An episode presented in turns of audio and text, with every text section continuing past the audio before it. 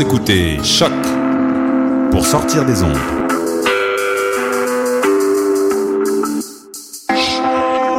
Podcast, musique, découverte. Sur choc.ca. La musique au rendez-vous. The Tiger Management vous invite à son 9e gala de la série Fight Club le vendredi 13 juin au centre Pierre Charbonneau à Montréal, à deux pas du métro Vio. En finale d'une soirée riche en action, voyez Dirigeant qui affrontera le Mexicain Daniel Ruiz pour la ceinture NABF des poids légers. Pour informations et billets, consultez le www.eottm.com.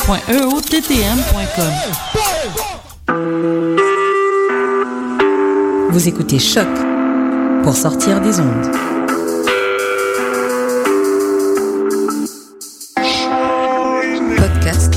Musique, découverte. Sur choc.ca. I put a spell on you.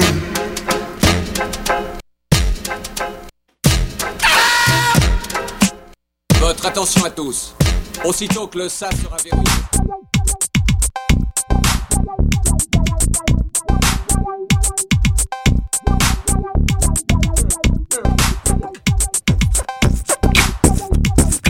Bien joué, Jim. Bien joué. L'art du crossover, right there for your ears.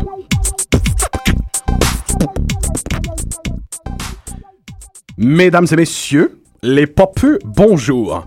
Qu'il est bon de te retrouver, toi, cher auditeur popeux, sur les ondes de choc, à écouter ton émission, ton émission de radio, ton podcast préféré, Pop en stock. Donc, hey, euh, cher auditeur, bienvenue à notre numéro 34. Et pour ta mémoire, et pour ton information et à ta gouverne, Pop en stock, c'est l'extension de la revue numérique portant le même nom unique en son genre sur les internets francophones. C'est un ouvroir de théorie culturelle et un espace de vulgarisation pour les études les plus pointues, portant sur la pop, tout domaine de fiction populaire contemporaine confondu, cinéma, bande dessinée, cyberculture, télévision. Vous êtes avec vos animateurs Francis Ouellette et Jean-Michel Berthiaume, ici même co-animateur sur les ondes de choc euh, à 17h30 le lendemain, pas, jeudi du 7e antiquaire. Bonjour Jim. Salut Francis. Je me suis dit qu'en mettant le jingle au début, ça nous empêchait euh, de faire De faire ce genre. Oui, oui, j'avais vu que tu avais tout calculé Tout ça. était. Oui, non, non, je suis, je suis un maître. Je sais exactement ce que je fais. Et Je nous fais- avons une petite équipe pour parler d'une euh, d'une émission qu'on a très envie de faire depuis un maudit bon bout. Nous avons le pote euh, Jake Dion, animateur ici même sur les ondes de, euh, de choc le lundi des mystérieux étonnants, aussi du tout jeune et fringant et pimpant podcast euh, La Cave, Eh oui. l'équiva- l'équivalent de, de, de La Cave de Kevin Smith version québécoise, Ouais. et, et où, l'on parle beaucoup beaucoup de culture japonaise avec un, un tu sais un, un, un, un- un je ne sais quoi d'allumé euh, dans l'oreille et dans l'œil. Pas Et bientôt écouté. un nouveau podcast avec euh, Michel Falardeau qui s'appelle euh, Michel et Jake versus the World. Non, rien de moins, n'est-ce pas? Fait que Kevin Smith d'un côté puis Scott Pilgrim de l'autre. C'est ça. Pas pire. Et pour ceux qui ne connaîtraient pas Jake Dion, et j'en doute, c'est simplement le BDiste le plus important de l'histoire du Québec. Ouais. Euh, donc collaborateur pour le collectif euh, Front Froid. Oubliez, euh, Benoît Oubliez- Godbout, oubli- euh, oubliez-les tous. C'est-. Oubliez tous. et oubliez les Godbout. Quel nom. Ouais. Non, non, Et tous les, ben, les Michel, il y a quand même beaucoup de Michel aussi. Oui, tout à fait. Cette semaine, on continue et on termine pour un certain temps notre délire sur le comic book et les super-héros en général, en parlant d'un temps que les geeks de moins de 20 ans ne peuvent pas connaître. Tu penses? Euh, ben, je pense qu'ils le connaissent, mais les premiers jours de l'existence de cette compagnie-là leur a probablement un petit peu échappé, nommément, et on a nommé Image Comics. On fait une apologie euh, de la compagnie qui, selon nous, a tout changé. Moi, je dis qu'ils peuvent connaître, Ben mais oui. ils ne peuvent pas comprendre. Ils ne peuvent pas comprendre. Ah, bien dit. Tu sais, dans, dans sa chanson Cachelli, Luc Dalrochelière euh, disait Ouais. tout, le monde a un po- tout le monde a un poster de Marilyn Monroe. Tout le Ah, monde ah. veut que tout le monde a... Ben ça, ça, Luc, ça, Luc, c'est pas ma génération. Non. Parce que ma génération a pas de poster de Marilyn Monroe. Ça, c'est des plateaux arts dans la quarantaine. Oui. Mais ma génération, de geeks, ils ont tous le numéro 1 de Spawn Mm. et le numéro 1 de Youngblood. Ils ont été Oh. contents, ils ont pensé qu'ils deviendraient riches en les achetant. Ensuite, on a eu honte de dire qu'on les avait. Et maintenant, alors qu'on trotte vers la quarantaine, on les regarde avec nostalgie et, Et on les bonheur. assume. On les assume Ah, complètement. C'est bien dit, mais c'est un peu triste parce qu'en fait, c'est vrai que euh, Image, à notre époque, est devenu essentiellement le, le, le scapegoat, l'espèce de comme Absolument. foutoir, ben pas le foutoir, mais je veux dire comme le, l'objet culturel en bande dessinée qu'on aime le plus se moquer, on aime le plus dénigrer. Faut voir l'agressivité avec laquelle on ridicule sur une base régulière euh, un des artistes, euh, évidemment, de cette écurie-là, c'est-à-dire Rob Liefeld, qui est devenu the butt of every fucking joke in the world.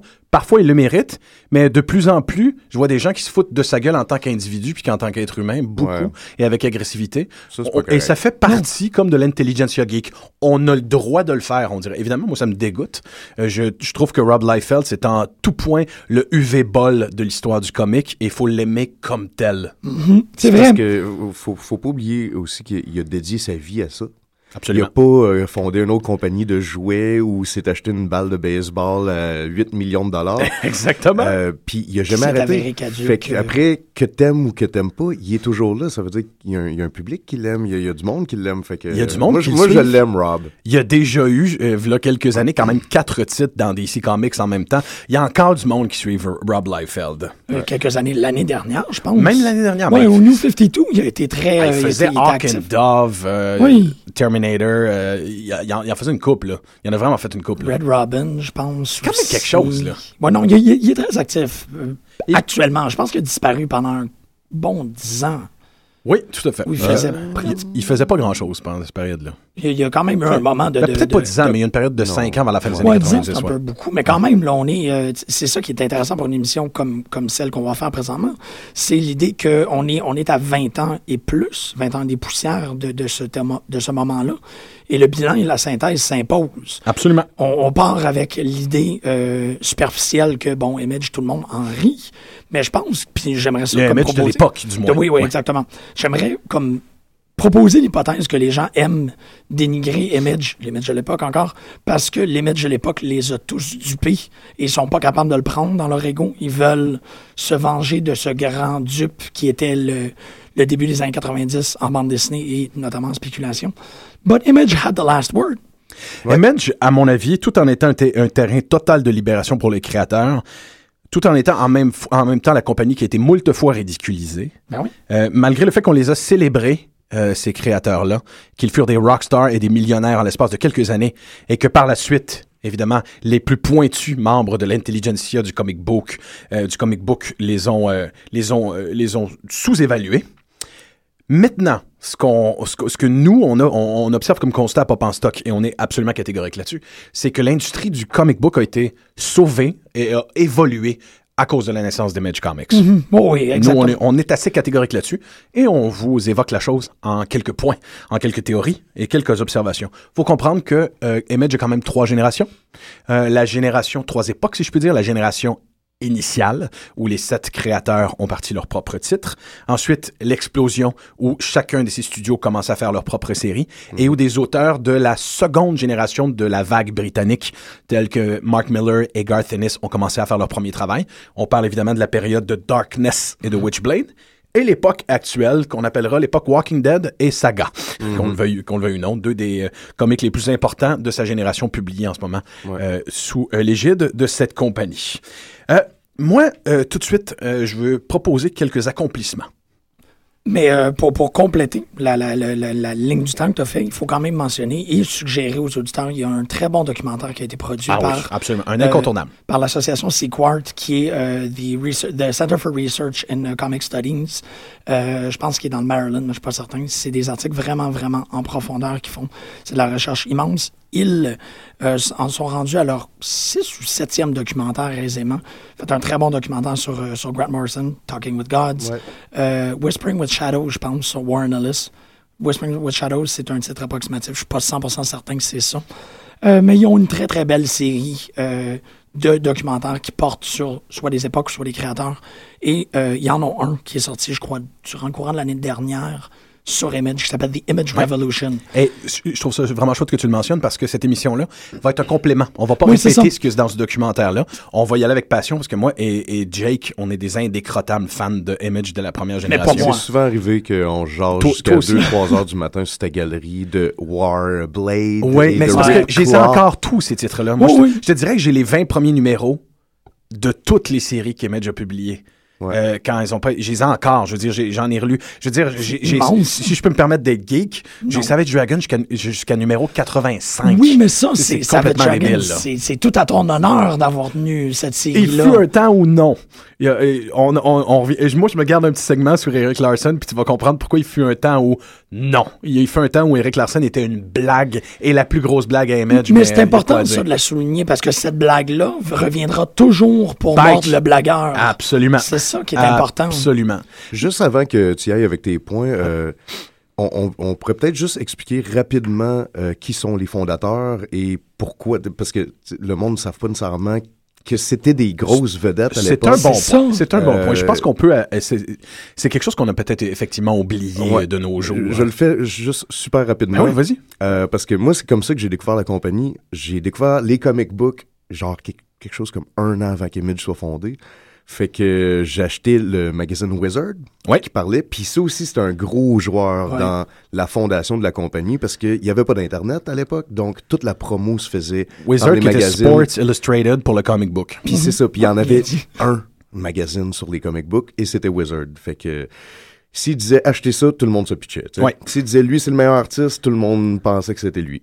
Fait que. C'est vrai que ça fonctionnait un peu avec un espèce de monopole sur le. Oui, ils ont. Un- hot title, boom, Ouais. il arrivait numéro un. Puis c'était aussi slash un buyer's, un, un, tu sais, un, un price guide, pardon. price guide.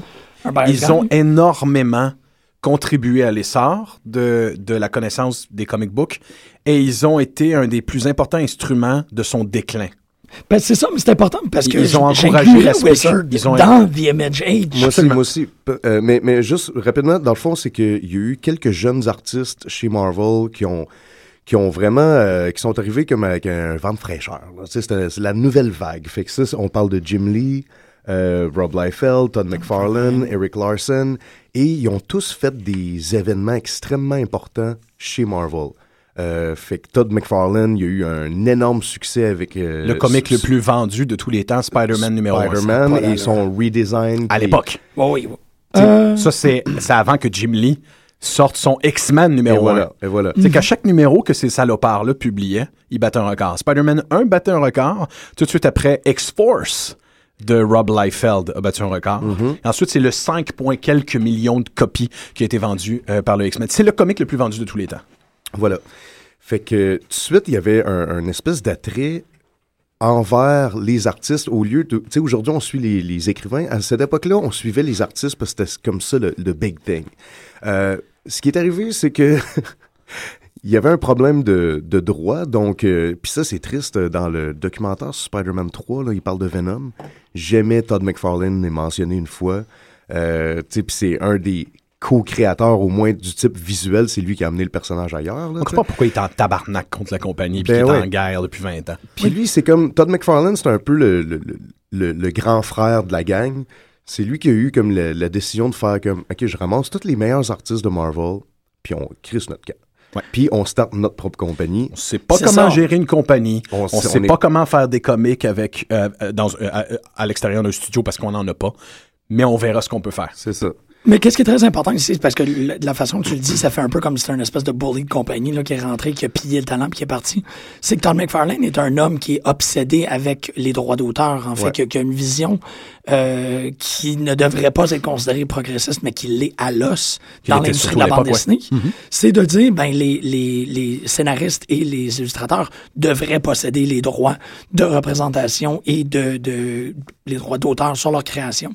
Chose qui, bon, pour les gens qui connaissent un peu l'univers de Marvel et DC, ça fonctionne pas pantoute comme ça. Exact. Fait que tous ces jeunes créateurs-là ont vu une, une, enfin, ont vu toutes leurs pères tous, euh, toutes leurs grandes influences est en train de mourir de, de, de famine, en fait, essentiellement, de voir Jack Kirby euh, pas être capable de payer son loyer. Ça Voilà. doit être épouvantable quand t'es un, quand t'es un jeune créateur Il y a une commence. super belle photo avec les fondateurs d'Image et Jack, Jack Kirby, Kirby dans son ensemble. ça, ça, ça donne un frisson. là. Mais c'est ça. Mais McFarlane était vraiment comme, non, non, regarde, ces gens-là vont travailler pour les 10, 20, 30 prochaines années en bande dessinée.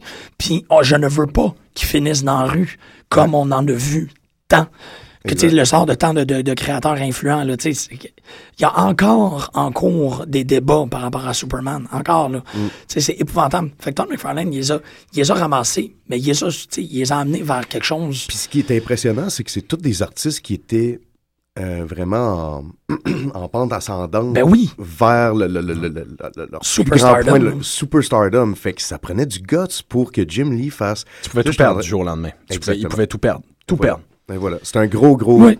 Le, te- euh, le Terrible Three, Jim Lee, Todd McFarlane, Rob Liefeld, joint plus tard par euh, euh, des gens de tout acabit. Jim Valentino, Mhm. le parrain, le vieux de la vieille, celui qui, est- qui avait le Streetwise et qui avait fait du comic book indépendant, qui a donné un peu l'âme à toute euh, cette bande-là. Wild Sportatio, qu'on a toujours associé, mais qui a quasiment rien fait dans la compagnie, Mhm. mais qui est parti quand même avec eux autres. En fait, tous les gens qui avaient travaillé sur tous les titres de X-Men qui existaient dans Marvel et qui cartonnaient à l'époque ont absolument tout fait quelque chose. Puis encore là, il y avait un style similaire euh, entre Jim Lee, Mark Silvestri, Wallace Mhm. Portacio. J'ai comme tout le temps un peu associé comme si c'était des frères, Absolument. ces trois-là. Là. Puis, tu sais, évidemment, ils ont travaillé sur X-Men, les trois. Là. Euh, fait que Mark Silvestri, on l'a- on l'a-tu mentionné aussi? Non, on Parce l'a que pas c'est un mentionné. gros C'est un joueur. gros- lui Ouais, aussi, euh, absolument. un très gros joueur. joueur. Oui. qui fait qu'ils ont chacun créé leur titre. Puis, ce qui est le plus impressionnant, juste euh, passer vite, là, mais il y en a un qui le dessine encore. C'est Savage tous les fondateurs, il y a Eric Larson qui dessine encore son comic par mois après 20 ans. Savage Dragon, si 2015 va taper son numéro 200. Ouais. Euh, c'est un accomplissement assez sans précédent pour un titre de super-héros indépendant. Ça ressemble absolument à rien. Ouais. Et euh, en- fait, sans break. Absolument. Sans break. mais ce qui m'hallucine aussi, c'est Oui, effectivement, sans break. Très ouais. peu, très peu. C'est ça. Euh, Si il, un a break, pris c'était des un mois ou hiatus, deux. là. il a pris des hiatus quand il était euh, à la direction, Ouais, à la rédaction de, de, de Mais il produit Comics. plus. En fait, c'est- c'est c'est très drôle que tu dis ça parce que hier, euh, j'en parlais avec un, un tenancier d'un magasin de bande dessinée, puis il me racontait que pour lui, Image, c'est tu sais, comme si tu prends le le- l'Oscar de Image, comme le plus important titre de Image, tu lui donnes le vote populaire, c'est sans contredit Walking Dead, qui est le titre le plus important. Ouais, oui. Et qui est le, le grand, grand, grand, grand accomplissement de cette maison d'édition-là. Mais que si tu le donnais, tu sais, à pour le, le pure fandom, c'était Savage Dragon. Savage Dragon est rendu qu'il y a une, qu'il y a une, une cadence de publication d'à peu près 8 numéros par année. Fait qu'il se permet quand même de donner, euh, de, de, s- de respirer puis de s'occuper, parce que Eric Larson il est partout aussi en même temps. C'est vraiment intéressant parce que t'as le, le, le, le hit populaire qui est massif et qui est global et qui est sur tous les fronts. Puis t'as le indie cred qui est représenté par cet homme-là, qui est vénéré par les gens qui connaissent le milieu de la bande dessinée. Ben oui, puis en même temps, c'est Eric Larson qui est à la base de projets comme les anthologies de bande dessinée indépendante Pop Gun, Ben oui. auquel, ou- au- auquel, à laquelle Jake Dion a, publié, euh, a participé. Je Tu suis dans un une. BD avec Eric Larson. Avec Eric Larson, c'est pas n'importe quoi. D'ailleurs, Robert Kirkman, le créateur de Walking Dead, avoue tout devoir à Eric Larson et avoir eu une volonté d'émuler sa méthode de travail. Et euh, c'est pas de Image autant que de Eric Larson dont il se répond. Mais tu sais, je ferais, je ferais une espèce de trinité in- in- comme informelle par rapport à ça, mais je dirais qu'il y a essentiellement, tu sais, John Byrne, Ouais. suite Kurt Busiek, et maintenant on a Eric Larson. C'est ces trois genres de, c'est ces trois types d'individus-là qui représentent pour moi une espèce de, de grande connaissance et de grande implication dans la bande dessinée, tu sais. Kurt Busiek, ça a été le coloc de Scott McCloud. Il, il a été partout, il Mais connaît c'est- tout. c'est- weird les associations qu'on peut faire. euh, comme en musique, tu sais, ce band-là, ça sonne comme tel Ouais. à cause de comment tu les as découverts. Parce que moi, j'ai tout le temps vu Eric Larson comme un espèce de mix entre Frank Miller et euh, Jack Kirby. Je, je sais que c'est C'est un weird. très très beau mix. Mais c'est parce que dans son storytelling, il s'in- il s'inspirait beaucoup de Miller. Il faisait beaucoup Ouais. de trucs. euh, C'est tough comme mix. C'est un mix très très tough, toi, Ouais. là, là. Parce Mais que Jack. Kirby et Frank Miller ensemble, ça fait un petit gars de ruelle pas mal intense. ouais, Mais ouais, je suis entièrement d'accord, moi. Je, je trouve que c'est une très, très belle façon de les associer. Mais c'est intéressant parce que vous disiez Rockstar. C'est le mot Ouais. à, à évoquer, puis qui revient souvent dans le documentaire sur Image, de Image Revolution. Ces gars-là sont devenus des rockstars. Et le, ils étaient couverts à CNN. Ils sont devenus millionnaires en l'espace de quelques années. C'était sans précédent. On n'avait jamais vu ça. Donc, toute cette bande-là a changé euh, la face du monde du comic book et a commencé à faire trembler dans leur culotte Marvel et DC. Ça, c'est pour la petite histoire connue de tous. Mais il y a des précisions très importantes à évoquer sur, euh, sur ça. Go, sir. Pourquoi, pourquoi effectivement Image a changé l'industrie? Qu'est-ce qu'ils ont changé exactement? Euh, je, recule un peu en arrière.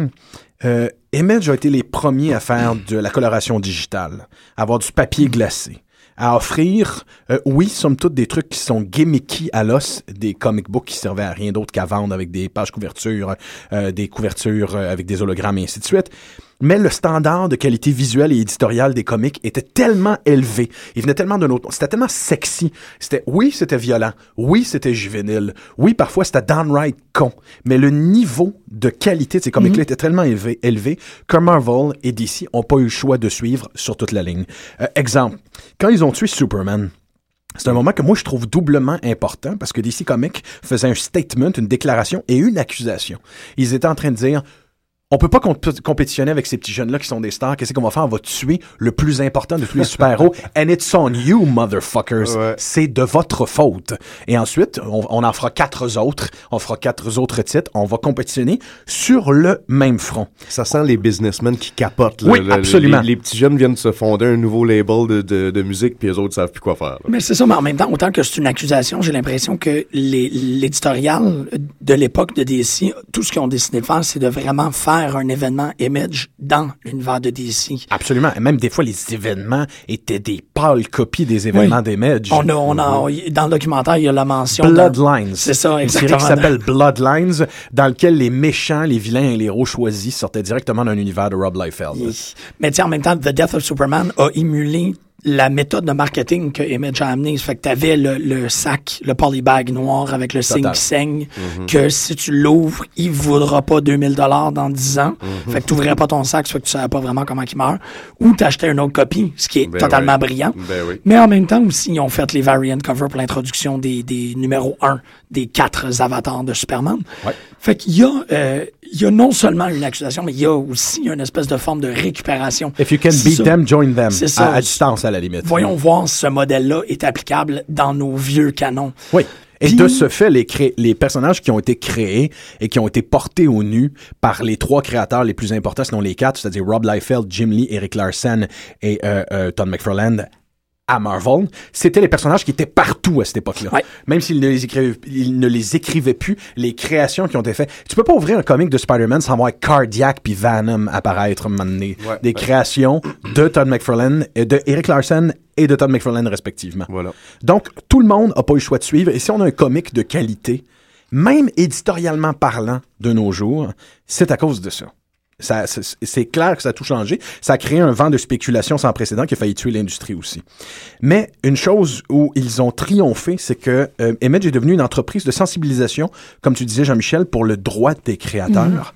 Certes, il y en avait eu d'autres, mais pas gérés publiquement par des rockstars que tout le monde adorait. Exact. Pour la première fois, les deux gros avaient vraiment vraiment Marvel et DC avaient vraiment peur avec l'instigation, l'inception du Comic Book Legal Defense Fund où euh, Todd McFarlane a été un des plus importants euh, militants.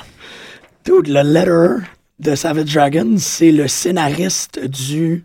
C'était quoi? C'était The Avengers, que c'était des animaux? Ouais. Pet Avengers? Ouais. Non, parce que aussi, c'est ça, tu, tu- ce que tu disais par rapport à l'éditorial est quand même, ça, ça mérite euh, d'être d'être souligné, c'est qu'ils ont, euh, pour énormément de talent. Il y a énormément de gens qui ont passé par les studios d'Image puis qui ont réussi à faire des choses exceptionnelles. Et tous ces gens-là étaient des gens avec un talent euh, crédible et défendable. Puis Je pense que c'est là où le Legal Defense Fund est devenu très important. C'est que la- l'augmentation de la qualité des titres, l'augmentation du talent des gens qui travaillaient sur ces dix titres-là, faisait en sorte que de plus en plus leur job et, bon, les droits d'auteur et la qualité de leur travail devaient être représentés et défendus de manière crédible. Et ça, il fallait des avocats qui étaient conscients de la dynamique du, du domaine de la bande dessinée de l'époque. Puis ça, ça a attiré du monde. là. Ben là, oui. là, tu vois une compagnie qui fait ça et ça marche et ils sont en train de faire du cash. Ben là, moi, pourquoi j'irais travailler pour... euh, tu sais, on, on vient de m'offrir... euh, je me rappelle, Greg Capullo racontait récemment, euh, le dessinateur présentement de Batman, euh, racontait à Kevin Smith, euh, lui, il faisait X-Force. Euh, c'est ça, oui. Faisais-tu X-Force? Ça se peut, pense que ça oui. se peut là-dessus. Pendant quelque vois. chose comme cinq numéros, pendant la fameuse, le fameux event Executioner Song. Ouais. Et euh, euh, il se fait approcher par Todd McFarlane. Il dit Ah, t'as, de- t'as- t'as- du talent, euh, viens travailler chez nous. Puis il fait comme Ah, je sais pas, j'ai une sécurité avec Marvel. Il m'offre, il dit Je veux même pas savoir comment il t'offre, je te fais le dos. Et il, euh, la journée même, il a été voir Marvel, il a fait Désolé, je rentre pas le mois prochain. Il faut comprendre que Marvel et DC, à cette époque-là, étaient des monstres. C'était Ouais. des Ouais. compagnies qui, qui offraient des deals faustiens à ses créateurs. Et Image a forcé Marvel et a forcé DC à devenir plus familier, plus chaleureux, à traiter mieux ses créateurs, Voilà. à donner, évidemment, il y, a encore plein de, de, de moments de trou de cul dans ces deux compagnies-là, Ben oui. où les gens n'ont pas droit, effectivement, à la rémunération et au respect qui leur est dû. Mm. Mais néanmoins, c'est beaucoup plus élevé qu'à l'époque. Ben oui, ben oui, ça n'a rien à voir comme. Avant, Image, on n'en parlait même pas. Là. On n'en parlait même pas. Et justement, ça a créé une double, un, un double moment de tension que moi je veux évoquer. Euh, une des principales accusations que l'on faisait des Match Comics, c'est que ces autres, ces, dessinateurs-là étaient géniaux, mais qu'ils ne savaient pas écrire et que leur bande dessinée était parfois stupide. OK, euh, partons de ce point de vue-là. Voyons ce que ça a créé comme mouvement euh, bipolaire. Ben, ça fait que les plus grands créateurs de leur époque, John Byrne, Frank Miller, Art Adam, Michael Allred et Mike Mignola, ont décidé de partir au sein de la compagnie Dark Horse Comics leur propre imprint juste pour remettre à leur place ces petits créateurs qu'ils trouvaient ridicules. Ouais. D'ailleurs, il y aura un combat qui durera 15 ans entre Peter David, John Byrne, euh, Tom McFarlane et Eric Larson. Et dans les pages de courrier euh, de Spawn et de Savage Dragon, des, des pa- de 8 à 10 pages d'engueulade entre Ouais. ces quatre créateurs-là pouvaient être publiées à chaque mois. Et c'était presque aussi savoureux que le comic. Ben oui. Encore une fois, il n'y avait pas l'Internet. Tu sais, Aujourd'hui, ça se ferait Non, sur Twitter, mais à l'époque, ça à se faisait dans le pas. fan Mais il mail. publiait. publiait. C'est ça qui est extraordinaire, c'est que Ouais. c'est tellement. Tu sais, parce qu'on on parle en- encore du fandom des personnages, des, des créateurs, mais ces gens-là étaient devenus à peu près aussi importants que leur création. Absolument. Tu suivais cette histoire-là autant que tu sais, tu suivais le beef. Ouais, ouais. Euh, Donc, les gens de Legend sous, le, sous Dark Horse Comics se disaient, nous, nous sommes des auteurs qui sont capables de dessiner. On est des auteurs. On va prouver au petit Chris de Image qu'on est capable de faire mieux. Mais en même temps, ils auraient absolument pas fait ça, cette belle bande-là. Ils n'auraient pas offert certains des meilleurs comics de leur génération, nommément Hellboy, qui est la plus grande réussite indépendante de sa génération. Ouais. Euh, Plus que Spawn, à la limite, à un certain degré. Sin City. euh, Sin euh, City. C'est bien dit, parce que ça, ça revient à qu'est-ce que qu'est-ce que tu expliquais par rapport à Image a forcé des Les gens à créateurs à être meilleurs. Oui, absolument. Il les avec la notion de compétition, ben là, OK, on up our game parce qu'on n'est plus le Big Two, on n'est plus unchallenged dans le ring. Là, il y a véritablement quelqu'un qui s'en vient et qui il veut plus, Et- plus fort. Et Legend, à cette époque-là, a fait parmi les meilleurs... co- Chacun oui. des créateurs ont fait parmi leurs meilleurs comics. Euh, Frank Miller a fait ses meilleures séries de Sin City, Ouais. mais il aurait aussi fait Martin, Martha Washington et euh, Big Guy and Rusty the Boy, the Boy Robot. Mhm. John Byrne a fait des trucs absolument brillants comme Next Man. Euh, il aura co-créé Hellboy. Hellboy, ben. On aura même droit au, très belle Monkey Man and O'Brien. Art Ben Adams oui. au sommet de son art. a fait un crossover. récemment, ça, ça a tellement bien vieilli. Ça vieillit magnifiquement bien. même Crossover comme- Gen 13, man. Oui, tout à fait. Et même, ben oui. et même Conc- Concrete de Ouais. Paul Chadwick Ouais. et euh, euh, Mad- Madman de Michael Al- Allred, qui fin- finalement, à peu près toutes ces créations-là existaient dans un univers consensuel, à la manière d'Image. On va prendre tous ces créateurs-là, puis on va se faire un terrain de jeu semblable. Donc, Hellboy vivait dans le même univers que, que, que Madman. Madman, ouais. Euh, vivait dans le même univers que Danger Unlimited, euh, la série, le Fantastic Four de, de, de, de John Byrne. de John Byrne qui vivait dans le même monde que. Euh, hey, là, je viens de le perdre, son X-Men. Next Man. Next Man était complètement à part. Il était pas avec Danger Mais par contre, non, pas du Ah, tout. shit. Parce que Next Man, c'est à notre univers à nous.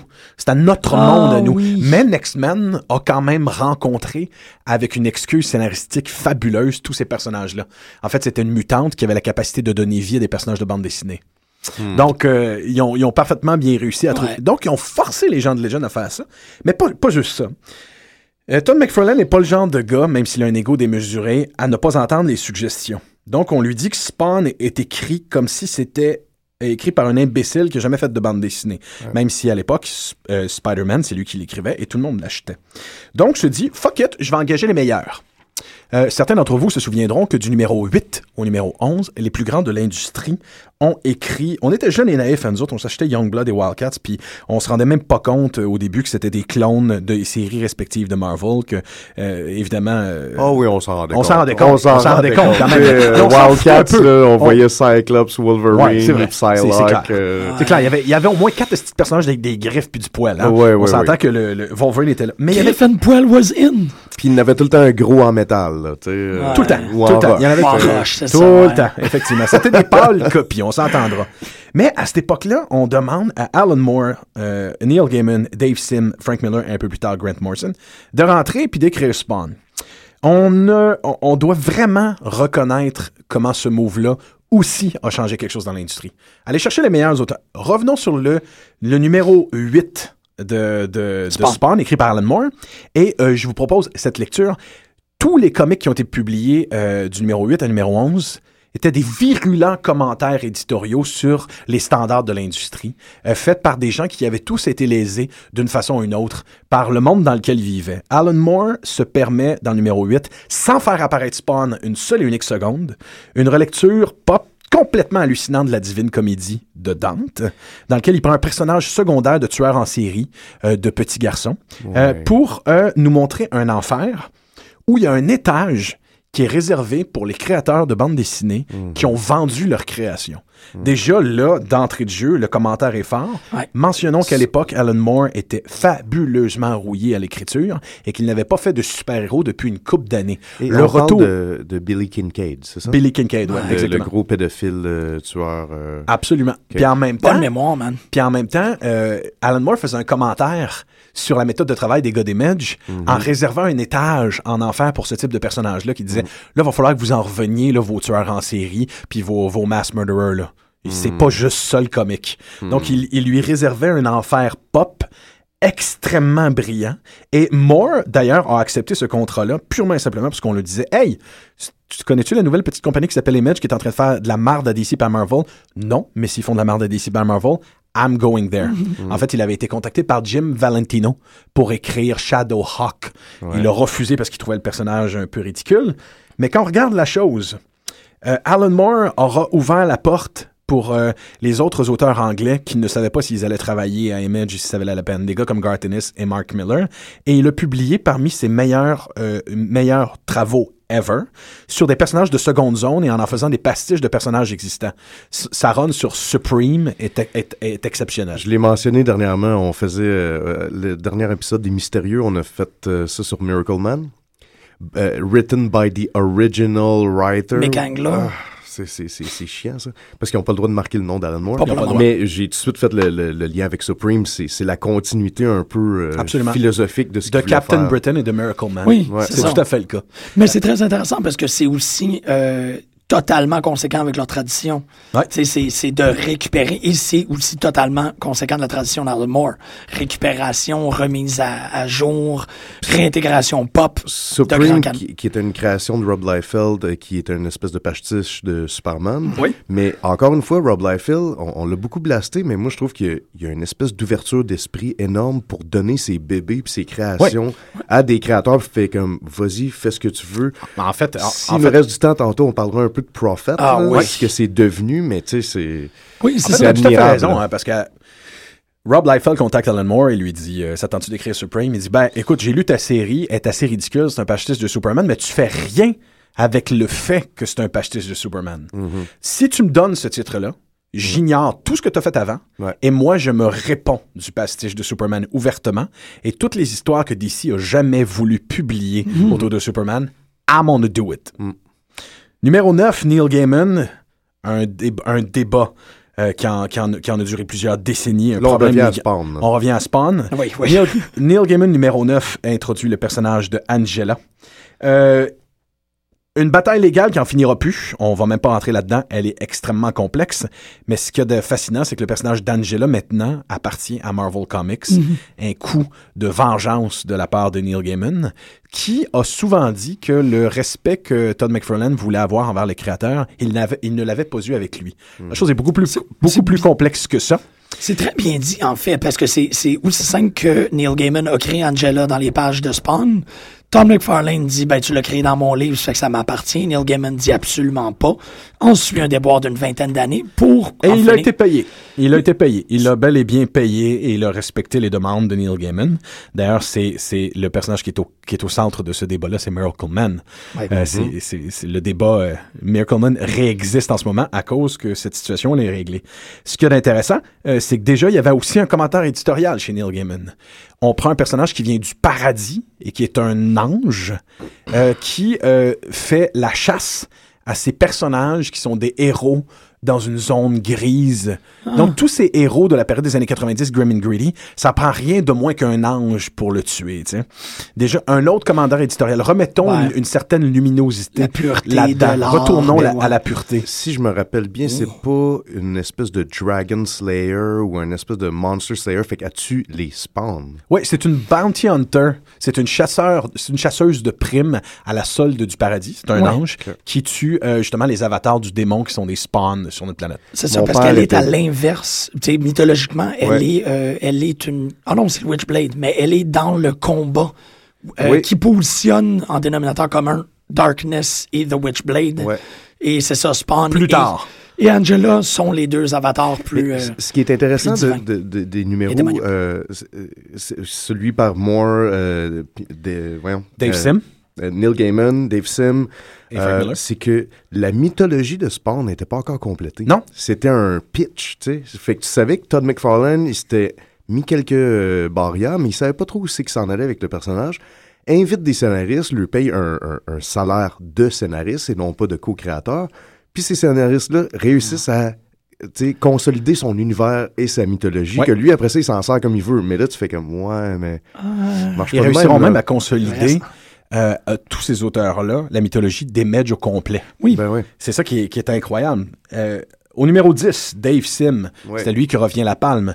Euh, le, le, le, évidemment, l'auteur, on peut accuser Dave Sim de plusieurs choses. C'est Canadien. un- non, mais plus- plutôt euh, mis- sa misogynie et son euh, le fait que c'est une, une des têtes du mouvement masculiniste. euh, est- c'est un peu effrayant parfois. Il a, il a tenu des propos assez particuliers. Par contre, c'est un homme qui a fait la même série de comic book, c'est Siri Boss, de 1977 à jusqu'à une dizaine d'années. Donc, c'est 6000 pages. C'est un graphic novel de 6000 pages qu'il a accompli. C'est absolument sans précédent et c'est un des premiers vrais combattants pour les droits des créateurs. Évidemment, quand Dave Sim écrit Spawn, il y a une rencontre entre Cerebus et Spawn qui est rien d'autre qu'un méta-commentaire sur la propriété. L'un des plus, un des plus beaux dessins qu'Emmett j'ai jamais publié, c'est cette image où Spawn se retrouve en enfer et où on voit la main de, de- de dizaines de super-héros Ouais. tent- tenter de sortir euh, de prison. Ça, là, Euh, c'est une image forte quand elle genre 11 ans. Là, Oui, Ça très, très fesse, euh, Très, très fort. Parce Et- qu'on les reconnaît par leurs gants. En fait, c'est toutes des Ouais. mains qui sortent et qui s'agrippent à Spawn. That's Et it. ils les regardent, mais c'est le gant rouge. Ouais. On reconnaît jaune, Flash, on reconnaît tous tous les héros à cause du gant sans qu'ils soient nommés. C'est ça qui est magnifique, c'est une image très forte. Et Dave Sim euh, faisait un commentaire à travers la voix des séries boss en disant à Spawn, qui est rien d'autre que la voix de Todd McFarlane, jamais nous ne serons des vendus. Nos créateurs ne nous vendront jamais. Nous ne finirons jamais dans cet étage de l'enfer, cette espèce de limbe infernale où on appartient à un conglomérat. Donc Dave Sim publie un des plus beaux numéros d'Image de tous les temps. Wow. Et quand le numéro 11 arrive, Frank Miller, qu'est-ce que Frank Miller a à ajouter de pertinent à tout ça? Qu'est-ce que Frank Miller peut dire de plus? Frank Miller reste Frank Miller et nous fait une histoire où il est question de deux groupes de combattants post-apocalyptiques d'autres dimensions qui s'affrontent dans la ruelle où Spawn est le protecteur. On rappellera aux fans que Spawn vivait dans une ruelle et protégeait des robineux Ouais. euh, à l'époque et il, le fait très longtemps, en fait. Ouais. Euh, donc, ces deux groupes-là, tout d'un coup, on, se dit, mais c'est bien, c'est bien mind-numbing et c'est bien du Frank Miller de la petite époque que cette histoire. Aucun nenni. Re- retournez vers ce comique Essayez de reconnaître les visages des combattants dans les deux clans et vous vous rendrez compte que c'est DC et Marvel qui s'affrontent dans la ruelle, qui est une métaphore pour l'industrie au complet. Mais quand tu dis ça, quand tu nous demandes de, de correctement regarder les visages, est-ce que tu dis qu'on est capable d'identifier des Oui. personnages ou qu'on identifie des, des on est humains? des créateurs. On identifie des créateurs. donc il y a carrément Dan Jerkins dans la ruelle. Oui, là. tu peux reconnaître des créateurs de Marvel et de DC. Ça, c'est... Et Spawn qui est, au, qui, est, qui est au centre et qui fait des commentaires du genre ces deux imbéciles-là vont tout détruire. Heureusement que je suis là. Faut que je protège la ruelle. Faut que je protège. La métaphore est très forte. C'est cinglant, Et elle nous amènera évidemment à un des événements sans précédent des années 90, la rencontre entre Spawn et Batman, écrite par Frank Miller et dessinée. Euh, Il y en aura un autre dans DC, by the way, Klaus Jensen et plusieurs scénaristes. Euh, et puis quand on regarde les deux albums, on se rend compte que justement le standard de qualité est encore pas égal. Ouais. Euh, celle le, le- le crossover publié par euh, Image est encore de fabuleuse qualité, alors que celui DC est absolument plus lisible et, et regardable. C'est terrible. Mais ce qu'il y a d'intéressant avec le... Quand on le relit, on se rend compte que le Batman de euh, Frank Miller, tel qu'il est représenté là-dedans, c'est évidemment l'alter ego de Frank Miller, de sa propre personnalité, et c'est la seconde incarnation post-Dark Knight Returns Ouais. de ce Batman-là qui lui appartient. Ouais. Ah, Quand on lit, quand on voit euh, le, comment ce Batman-là se comporte, c'est le Batman de Frank Miller qu'on comprend euh, depuis quelques années seulement. On, ces dernières années, quand il a fait Ba- Batman and Robin All-Star, on comprenait pas trop trop euh, c'était quoi le, pourquoi son, son Batman était si agressif. Il n'a jamais fait d'autre Batman que ce Batman-là, Frank Miller. The Dark Knight. Ouais. C'est ça. the- Donc, c'est le The Batman Dark Knight contre. Spawn. Et quand on lit le comic, on se rend compte que Frank Miller, on se rend compte que Batman représente Frank Miller dans tout ce qu'il était. Mm-hmm. Et euh, t'as pas de discipline, t'es un punk, t'es un petit baveux. Et Spawn représentait Todd McFarlane avec toute son indiscipline Ouais. et son côté anarchique. Mais c'est pas peu dire aussi, si je me rappelle bien, que dans ce numéro-là, c'est le Batarang de Batman qui fait la cicatrice euh, reconnaissable de Spawn. à- Et ça restera canonique dans la série. que c'est c'est Batman qui cause ça, cette c'est weird parce que ce personnage-là, évidemment, il a des pouvoirs de régénération, fait qu'il peut se faire tirer euh, 10 000 trous dans la tête, puis ça revient tout le temps. Mais ça, c'est c'est une décision. Ouais, il veut la garder. Il veut la garder. C'est très beau, en fait, parce que Ouais. cette, c'est- si le, le message de Batman doit rentrer de manière violente dans Spawn, Mm. la cicatrice doit rester aussi. Absolument. Fait que c'est non, je, je, je trouve que, que poétiquement ça fonctionne. Là, c'est beau, c'est beau. C'est très, très oui. beau. Du euh, beau stock, on est tous des hommes. Ce, ce- ce commentaire-là aussi, ce commentaire éditorial euh, dans une rencontre entre un personnage de Marvel, euh, un personnage de DC et de Image, on va le retrouver une seconde fois dans la rencontre entre Pitt et Hulk. dessiné, dessiné par Peter David, puis euh, dessiné par Dale Keown, puis écrite par Peter David, où c'est exactement la même chose. Hulk représente la vieille génération, Pitt cette jeune génération indisciplinée qui n'est qu'une pâle copie d'eux. Donc, les commentaires éditoriaux sont là, sont, sont brillants. Déjà là d'entrée de jeu, on se positionne très violemment sur ce que l'industrie est en train de devenir au sein même des histoires. Et oui, oui. Mais Bon. ça, c'était sans compter Jim Valentino et Eric Larson. Probablement les deux gars qui ont fait le plus évoluer cette compagnie-là.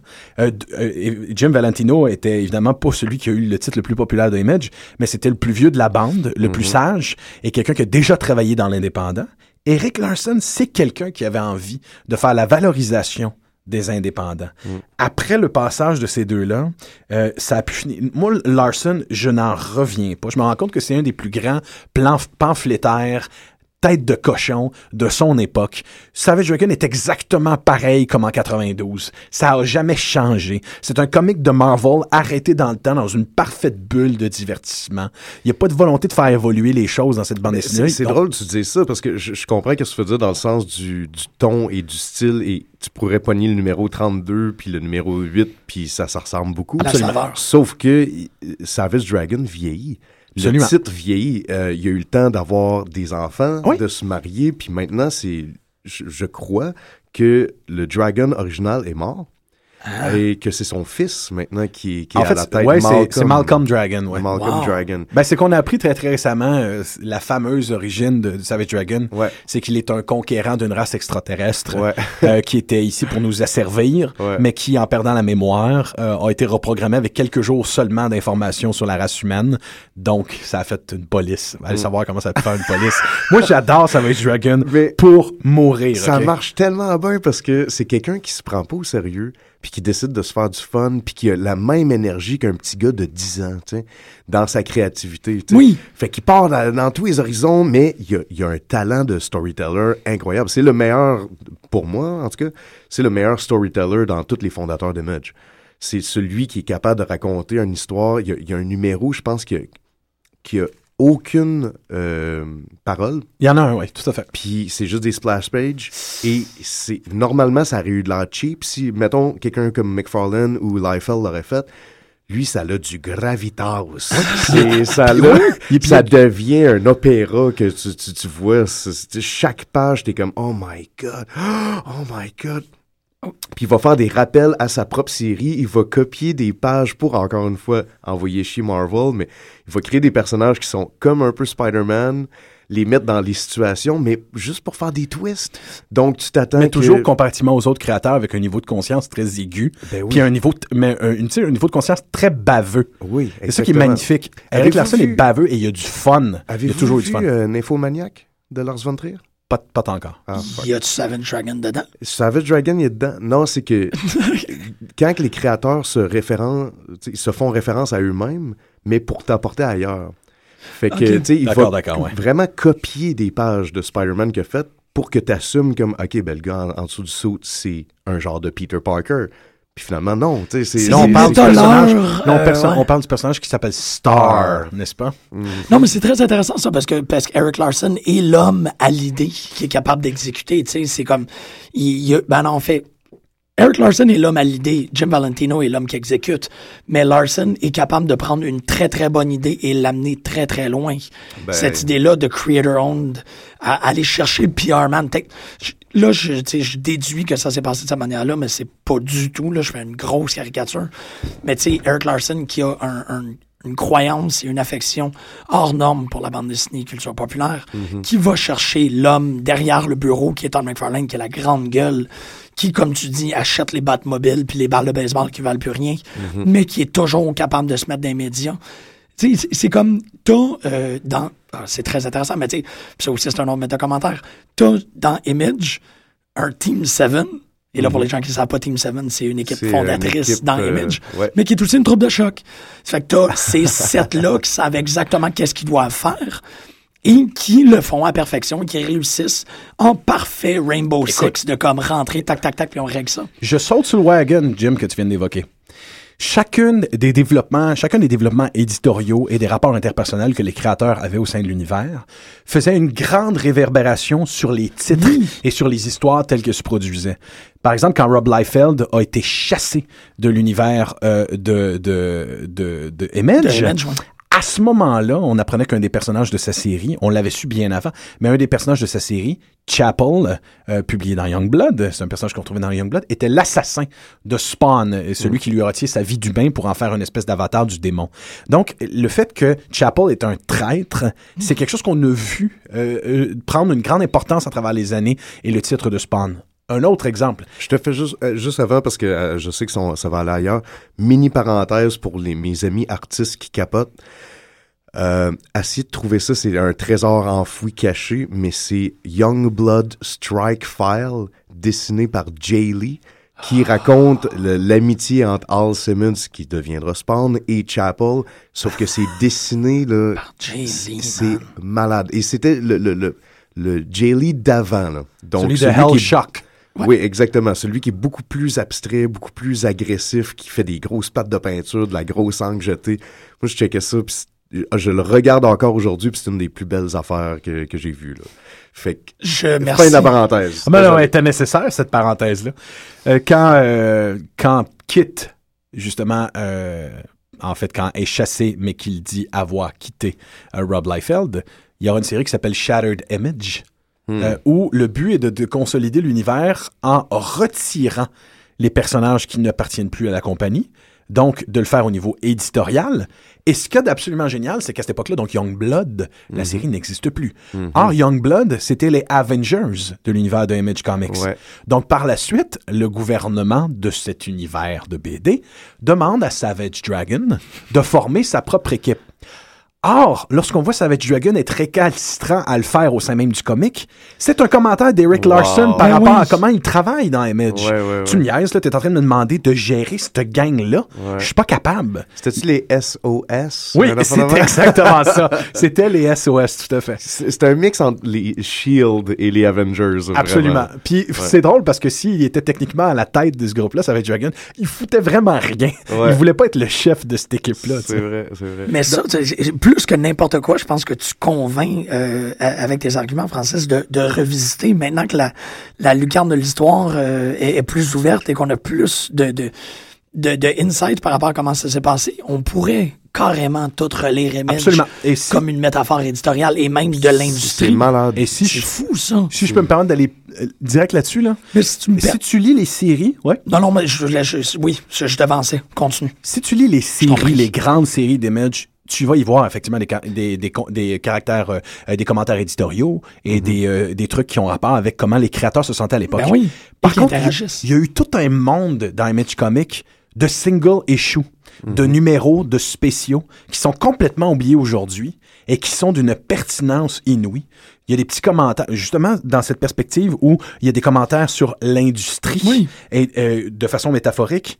Il y, a des, il y a des grosses recommandations à Et, faire. et c'est particulier d'avoir pris cette position-là comme maison d'édition parce que comme euh, Jake, tu disais au début de l'émission, puis même avant l'émission, on est des, des image kids. Ouais. Tu sais, C'est du contenu qui nous a été livré euh, en dépit de nous. Là. On Ouais. n'avait aucune façon de j'étais le target audience. Ben, Ben, c'est ça. Mais je voyais tout au premier niveau. Fait que c'est ça qui est beau. Ben, moi aussi, il y a eu du premier niveau. À un moment C'est donné, c'est que j'ai gardé, chéri, ces comics-là. Je les, je les ai réouverts à la, à, tu sais, au, au détour de la vingtaine puis la trentaine. Ouais. Et, tu- et- et finalement, de me rendre compte que même le plus stupide de, cette, Ben de oui. ces auteurs-là, au niveau de l'écrit, Ouais. faisait un commentaire. Ben, même ouais, que tu c'est drôle que tu dis stupide parce que euh, Image a publié sa propre, son propre pastiche, son propre pied qui s'appelait Stupid Comics. Ouais, puis ils ont, ils ont- Splitting Image. Ouais, deux numéros, ouais, deux numéros de qui étaient une satire Ouais.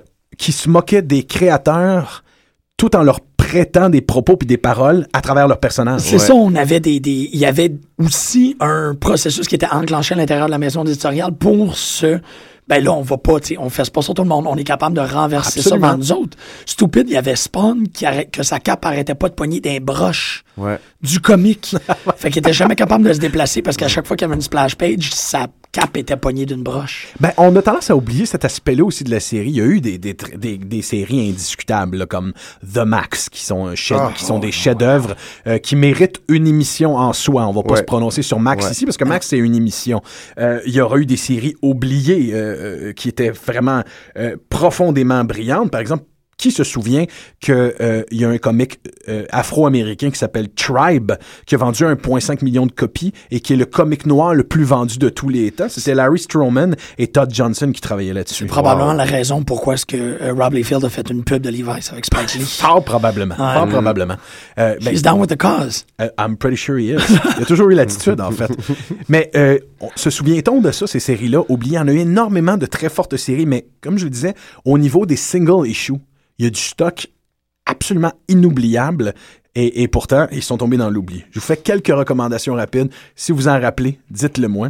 Euh, une des plus importantes que je vous recommande vraiment très très fort, Megaton Man versus Savage Dragon. Oh my god, on l'a là, ici en studio. Là. C'est, ça, c'est un des premiers comics que, que j'ai vraiment capoté puis qui m'a ouvert l'esprit juste de, de penser que c'était possible que deux créateurs fassent une BD ensemble, mais dessinent chacun le personnage? C'est une bande dessinée. Et évidemment, pour ceux qui le connaissent pas, Megaton Man est une espèce d'émule, une parodie de Superman qui ressemble aussi en même temps à la création de Ben Edlund de Thick. Oui, oui, Euh. Megaton Man appartient à Don Simpson et c'est un personnage, évidemment, c'est un big dude musclé avec une cape complètement épais. Mhm. Euh, euh, c'est un commentaire sur l'industrie à la base. C'était Mhm. une parodie d'un personnage d'industrie à la base. Et ce personnage-là va réapparaître euh, dans les pages des Match Comics des dizaines de fois. C'est pas une parodie de Prime? Euh, Prime, a- euh, Prime a été créé après. Après, OK. Ouais. Wow, c'est drôle Prime, que la ça, je m'en version... rappelais pas, man. C'était un J'ai adoré c'est un Prime. J'ai adoré Prime. Mais c'est ça, c'est parce qu'il y a le même schème de couleur que Prime, fait que je me serais Ouais. attendu que ça soit plus un mais wow, OK. Non, euh, Megaton Man est plus vieux que ça. En fait, c'est un personnage qui est contemporain The Tick, justement. Mais ce qu'il y a a d'hallucinant avec le comic de 1993, donc Megaton Man vs. euh, euh, Savage Dragon, c'est qu'il est écrit et dessiné à deux voix. Lorsqu'on voit euh, Savage Dragon, c'est il est dessiné et écrit par Mhm. Eric Larson. Et lorsqu'on voit Megaton Man, il est dessiné et écrit par Don Simpson. Même et dans ça le- la marche. police de caractère, là. même Oui, dans le juste- lettrage. et c'est c'est le pur plaisir de faire du comic, Ouais. de collaborer. Tu le vois là-dedans. Exactement. Puis en même temps, le comic est un brillant commentaire sur comment John Byrne est quelqu'un qui rebootait toutes les créations euh, de Marvel dans les années 90 pour finalement les détruire complètement et faire que les gens ont plus envie de travailler dessus. Que la façon avec laquelle il a réinventé tous les personnages, il les a décrissés pour le restant des décennies qui auront suivi. Donc, il, il- Johnny Redbird, Redbeard, The Next Man. Ouais. N'est-ce pas? D'ailleurs, un personnage de, ce- de- un personnage introduit dans Megaton Man vs Savage Dragon va rester dans Savage Dragon. She-Dragon, une fille schizophrène qui parle avec les lecteurs. Ouais. Référence évidemment à She-Hulk. She-Hulk. Ben oui. Euh, un bijou de single issue que je vous recommande profondément d'aller chercher. On aura eu droit aussi à Normal Man vs. Megaton Man Special, Don Simpson et Jim Valentino à l'écriture. Deux personnages similaires, deux spoofs de super-héros euh, qui se cherchent un univers où exister et qui font des commentaires éditoriaux sur l'univers de Marvel, l'univers de DC, l'univers de Dark Horse, l'univers de Vertigo. Et ce n'est rien d'autre qu'une déambulation dans les différents standards de l'industrie pour finalement décider de s'installer à Image Comics, mais plus particulièrement dans Bean World. On se souviendra qu'à cette époque-là, le créateur de Bean World, Larry Marder, va devenir le rédacteur en chef et euh, le directeur général de toute la compagnie. Wow. Cyblade versus Shy. ça a l'air Ouais. tata de même. 1995, un cadeau de Jim que je vais chérir pour le restant de ma vie. Cyblade, là, ça passe plus. Ça passe plus. Ouais, mais quand, mais, mais, tu sais, quand t'es en train de refaire ton lambox, puis tu fais comme, ah shit, je pense que j'ai jamais lu ce comic-là. Ouais. Puis tu chies deux fois parce que t'es sa bol, mais parce que, à cause du contenu aussi. Oui, c'est Ouais. ça. Ce contenu-là est, C'est malade. Absolument malade, en Je fait. l'ai chez nous, je l'ai jamais lu. Écoute, il est question de ces deux personnages Il est féminins signé sexy. en plus. Il est signé, ouais. Ces deux personnages-là dont on n'a Ah ouais. absolument rien à foutre, euh, Shy et Cyblade, on n'en a plus rien à foutre, qui sont coincés de l'autre côté d'un mur qui a été érigé dans le monde de l'imagination et qui doivent utiliser l'aide d'à peu près tous les personnages de bande dessinée indépendantes pour pouvoir passer de l'autre côté du mur. Petit moment de brillance, un gigantesque robot tueur qui représente en quelque part Marvel Comics va se faire faire une jambette par Bone. Souvi- On, on s'en souvient sans doute pas, mais à l'époque, Bone était un triomphe de la bande dessinée indépendante. Ouais. Pour finir, la série de comics 1963 d'Alan Moore, où il Ouais. était question de faire des super-héros qui étaient des pastiches de l'âge d'argent et de faire un commentaire où il était important pour les gars de Image de pas oublier qu'il doit avoir de la légèreté, de Ouais. l'enchantement, Ouais. de l'imagination. Et euh, quand des gars comme Alan Moore sont rentrés dans la business, je pense que les petits jeunes qui avaient l'intention de faire des gars avec des gros guns qui tuent tout le monde se sont rendus compte qu'il y avait quelque chose à faire à ce niveau-là. Déjà un commentaire éditorial de haut niveau de la part d'Alan Moore. Ça a pris du temps à passer. Euh, on a, hey, oh, mon Dieu, il nous reste On comme aurait- 4 minutes. On aurait pu faire facilement une heure et demie C'est là-dessus. ça, parce que euh, on n'a même pas parlé, on a, on, a passé rapidement dessus, mais tu sais, sur l'impact, tu, tu nous parlais avec la, la mort de Superman, mais moi je pensais aussi à The Clone Saga, puis comment que tout est devenu dark and gritty, et c'est pour ça je pense qu'Alan Moore est revenu dire comme, non, non, là, garde, là. Je- Let's C'est moi qui le créateur, c'est ça, exactement. C'est moi le créateur du dark and gritty, puis je- Je, je- je décide de caler ça off. C'est ça, exactement, ouais. Mais c'est drôle de penser que finalement, les deux Big Two et tout ce qui aura suivi auront essayé pour le meilleur et le pire d'émuler Mhm, ce que Image faisait. ouais. Mais qu'en quelque part, en faisant ça, c'est ce qui a fait survivre l'industrie. Et c'est ce qui fait qu'en ce moment, le triomphe de la culture de- du super-héros, on le doit à sept petits jeunes qui avaient décidé de rêver et d'envoyer chier de Big Man. Oh, man.